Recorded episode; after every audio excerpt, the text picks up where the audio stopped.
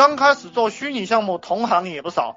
同行是一种假设，竞争也是一种假设，从来没有同行。当然，这个又讲的有点高了哈。你先这样听，同行是一种假设，竞争是虚拟的东西，市场份额是自我限制的思维，没有人跟我是同行。有些人呢给我讲，他跟我是同行，我讲了什么，对不对？你有听过？我跟你的思路是一样的，你跟我的脑袋是一样的，我怎么会跟你是同行呢？是不是？我用的是什么手段？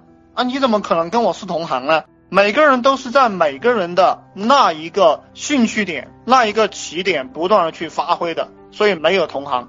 同样，你理解了这个思维，也没有竞争。我做任何一个项目，它都是蓝海，从来没有红海，因为我这个东西与众不同啊。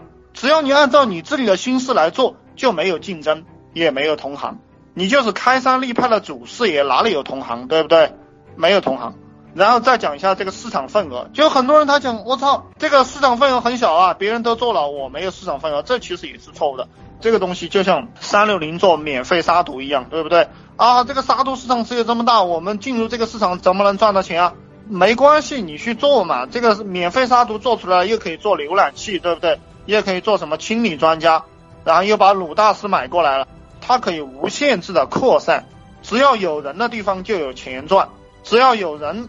就有市场份额，所以你通过任何一个点可以把这个点无限制的去扩大，对不对？你比如说我经常讲的泡妞培训，你做泡妞这个市场，然后你可以做到男女感情的市场，然后你可以做到卖点，然后你可以卖，好吧，又到信用品市场了，对不对？你时间长了，你这个里面有一些企业家，你也可以做企业家这样一个市场，有富二代，你也可以做富二代泡妞这样一个市场，富二代喜欢开跑车，你也可以做跑车这样一个市场。